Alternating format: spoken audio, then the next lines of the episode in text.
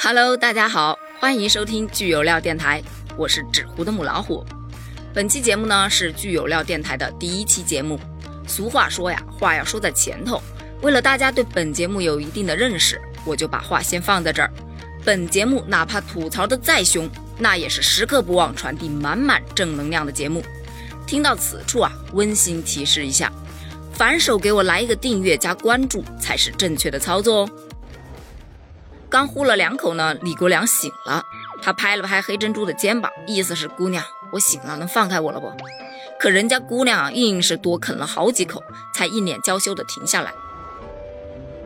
嗯，你品，你细细的品，没有公共厕所。那不就只能挖个坑，埋点土，数个一二三四五什么的，对吧？嗯，不行，不能想了啊！废话不多说，今天呢，我要种草或者说是吐槽的，是一部豆瓣评分六点七分，评论两极分化非常严重的剧。在介绍这部剧之前呢，我想给大家先讲个美丽的神话故事。传说在很久很久以前，这里是一片无边无际的大海，海涛卷起波浪，搏击着长满松柏、铁杉和棕桐的海岸，发出哗哗的响声。森林之上，崇山叠翠，云雾缭绕；森林里面长满各种奇花异草，成群的斑鹿和羚羊在奔跑，犀牛迈着蹒跚的步伐，悠闲地在湖边饮水。杜鹃、画眉和百灵鸟在树梢跳来跳去，欢乐地唱着动听的歌曲。直到有一天，海里突然来了头巨大的五头毒龙，把森林捣得乱七八糟，又搅起万丈浪花，摧毁了花草树木。生活在这里的飞禽走兽都预感到灾难临头了。他们往东边跳，东边森林倾倒，草地淹没；他们又涌到西边，西边也是恶浪狂涛，打得谁都喘不过气来。正当飞禽走兽们走投无路的时候，突然，大海的上空飘来了五朵彩云，变成五部会空行母。他们来到了海边，施展无边法力，降服了五头毒龙。妖魔被征服了，大海也风平浪静。生活在这里的动物们对仙女顶礼膜拜，感谢他们救命之恩。众仙女想告辞回天庭，怎奈众生苦苦哀求，要求他们留在此间为众生谋利。于是五仙女发慈悲之心，同意留下来与众生共享太平之日。五位仙女喝干了大海的水，于是东边变成茂密的森林，西边是万顷良田，南边是花草茂盛的花园，北边是无边无际的牧场。而那五位仙女变成了喜马拉雅山脉的五个主峰，即翠岩仙女峰、祥寿仙女峰、真慧仙女峰、冠永仙女峰和诗人仙女峰。他们屹立在西南部边缘之上，守卫着这幸福的乐园。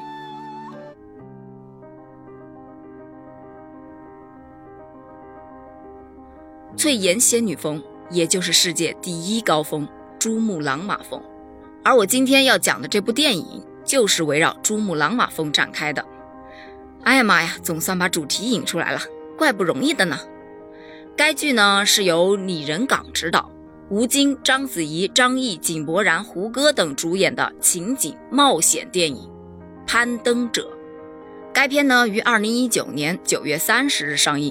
以一九六零年与一九七五年中国登山队两次登顶珠峰的事迹为背景，讲述方五洲、曲松林等中国攀登者怀揣着最纯粹的梦想，集结于珠峰，肩负时代使命于世界之巅的故事。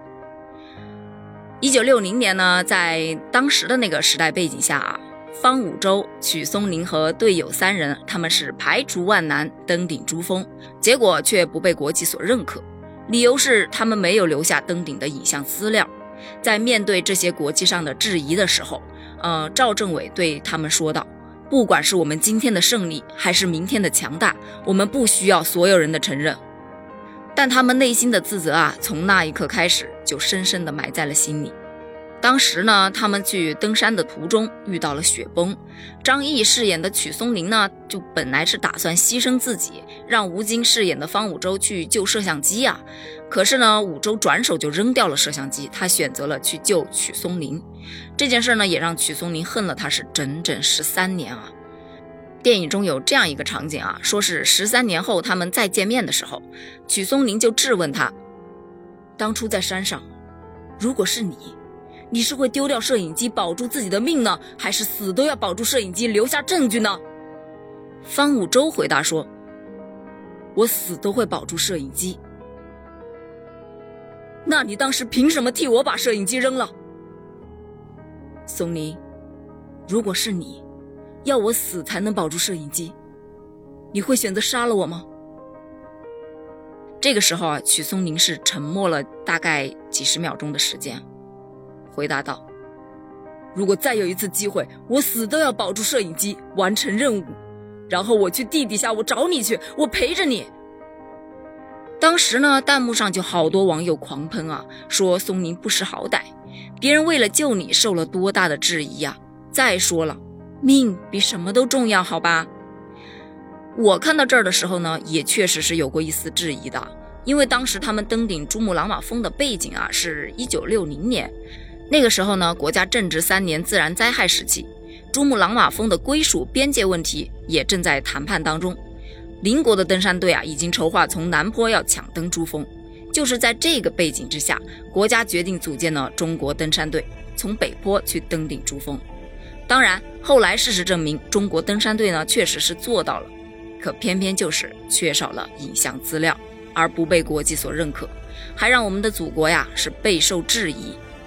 而松林呢，就是那个负责拍摄影像资料的登山队员，由此可想，他的压力是多么大的，他的内心啊，其实是万分自责、万分煎熬的。那么，他当然会想，如果五洲当时救的是摄影机，一切会不会都不一样？但是呢，你在看了影片之后啊，你就会发现，如果五洲当时真的救的是摄影机，他们可能根本就登顶不了珠峰。因为在最后啊，攀登第二台阶的时候，他们手上是没有任何工具的，只能搭人梯上去。也就是在这里啊，松林他还失去了自己的半个脚掌，才使得他们三人呢成功登了顶。如果没有松林啊，他们怎么登得上去呢？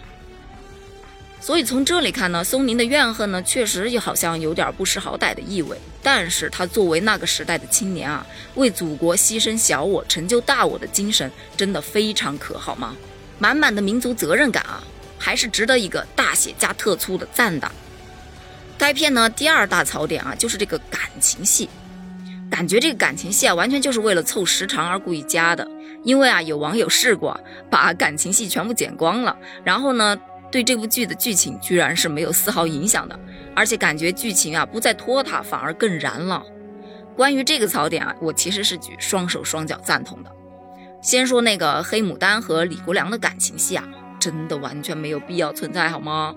李国良呢，就是景宝景柏然饰演的，他是新的一批登山队员中的摄影担当，没错，又是那个摄影担当。在一次训练当中啊，那个黑牡丹看他训练的很辛苦，而他呢，正好也是帮景柏然，也就是李国良啊，去掐秒表的这么一个呃人，他就擅作主张的帮他作弊。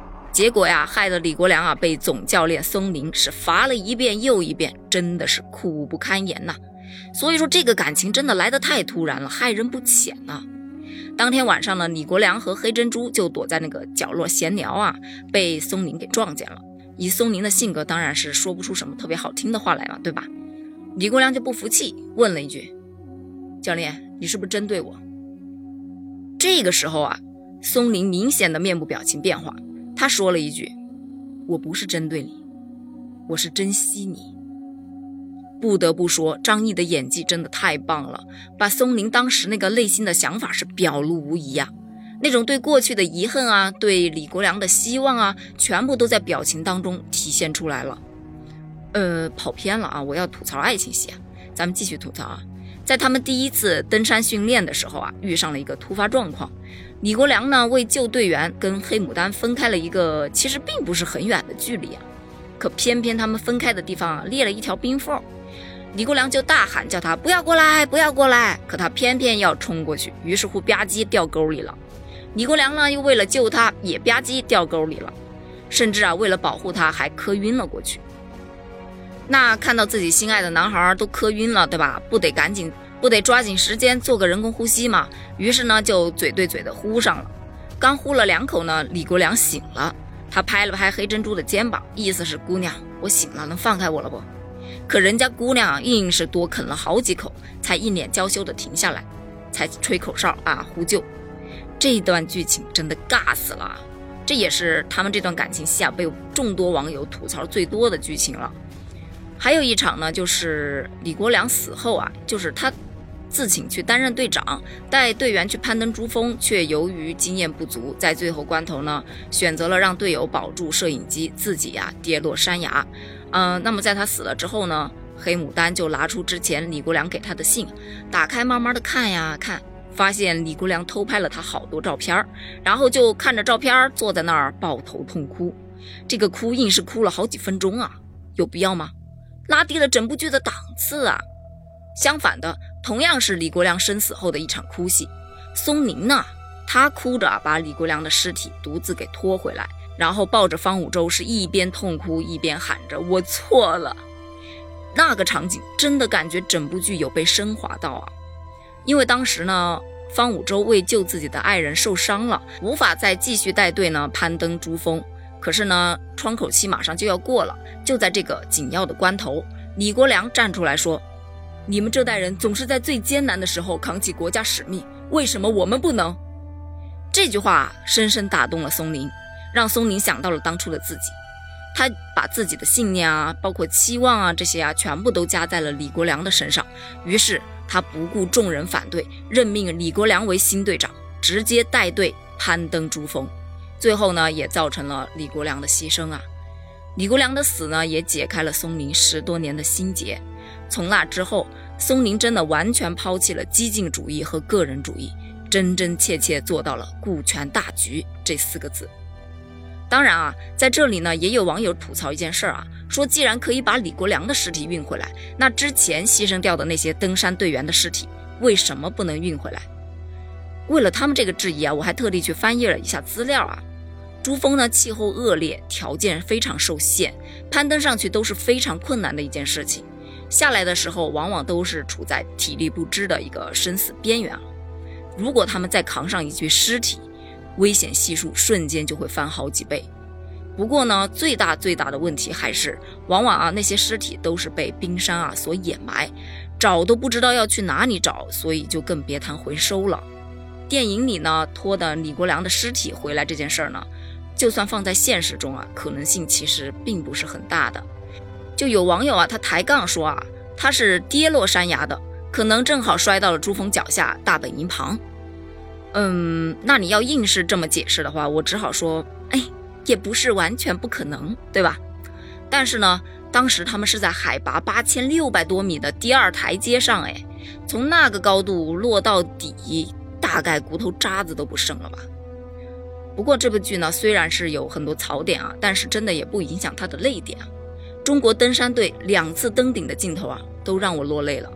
我深深的为中国登山队员啊坚韧不屈、百折不挠、勇于攀登的精神所感动啊，也深深感受到了他们身上那种民族自豪感。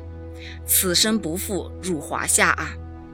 影片的最后呢，有这样一幕，说是一九七五年中国登山队在第二台阶架设的金属梯。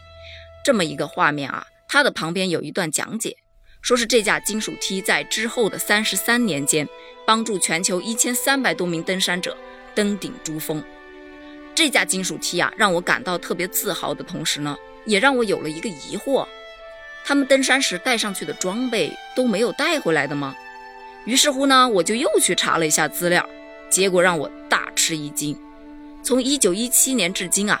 已经有差不多超过六千人登顶喜马拉雅的最高峰，也就是我们的珠穆朗玛峰了。这些呢还是成功登顶的不完全数据，那还有不成功登顶的呢？还有攀登喜马拉雅其他山脉的呢？根本算不过来，对吧？而这些攀登者呀，势必都是要用上很多专业的登山设备，像氧气瓶啊、帐篷啊等等的生活物资啊这些东西。一个氧气瓶啊就重达十五公斤，吸完氧顺手就丢掉，是很多登山者的第一选择。于是呢，在登山的路上啊，随处可见各种五颜六色的攀登工具。在人类探索活动激增的今天，这座神秘的山脉啊，有了另外一个世界之最——世界上海拔最高的垃圾场。之前呢看到过这样一个笑话啊，说是有一名游客在刚到达喜马拉雅地区的时候呢，就迫不及待的想取一块冰啊烧水喝，想品尝一下最纯净的味道。然而导游却阻止了他，并对他说：“朋友，你想吃屎？”那名游客不明所以啊，导游就说呀：“这里每年啊会迎来七万到十万的游客，而这里是没有公共厕所的。”嗯，你品，你细细的品。没有公共厕所，那不就只能挖个坑埋点土，数个一二三四五什么的，对吧？嗯，不行，不能想了啊！喜马拉雅青藏高原地区啊，可是有亚洲水塔之称的。亚洲的水源啊，基本来源于冰川的溶解，那可是我们的饮水的源头啊！可想而知啊，保护喜马拉雅的自然环境和生态啊，是多么重要的一件事儿。所以呢，另一批带着使命的攀登者。就诞生了，他们呢有一个响亮的名字，叫珠峰清道夫。这个职业，应该是世界上最危险的职业之一了吧？因为他们要攀登几千米的雪山，排除万难，把那些又重又多的垃圾从高空带下来。同样是捡垃圾，别人要钱，他们要的可是命啊！像这么高危啊、钱还少的工作，那为什么会有人愿意去做呢？有一名珠峰的清道夫啊，在接受采访的时候就说道。我们并不是为了作秀，也不是为了谴责那些扔垃圾的人，我们只是单纯的想保护这一片赖以生存的水源，让生活在附近的居民能够健康幸福的生活。真的，在这个时代不缺乏英雄，但真正的英雄就是像这些珠峰的清道夫一样，默默用他们的生命在守护着大自然，也保护着我们。随着时代的进步啊，生活在喜马拉雅山脉的人们生活呢，真的是有了很好的提升和改善。在做这一期节目的时候，我就发现了一个致力于喜马拉雅地区啊环保公益的良心企业——自然堂。他们的理念啊是取之自然，回馈自然，并且开展了一系列的以自然之名种草喜马拉雅的公益活动。从二零一六年开始啊。自然堂与中华环保基金会啊共同发起成立了自然堂喜马拉雅环保公益基金，致力于喜马拉雅冰川珍稀动植物、独特文化的这些保护工作，并且啊通过各种各样的形式，将喜马拉雅美好、丰富多彩的生命力展现于世界。像这样的良心企业啊，真的是多多益善，必须要种草一下。那么再回到电影中啊，记得在电影的开头。就有一名学生在课堂上问方五洲老师：“人为什么登山？”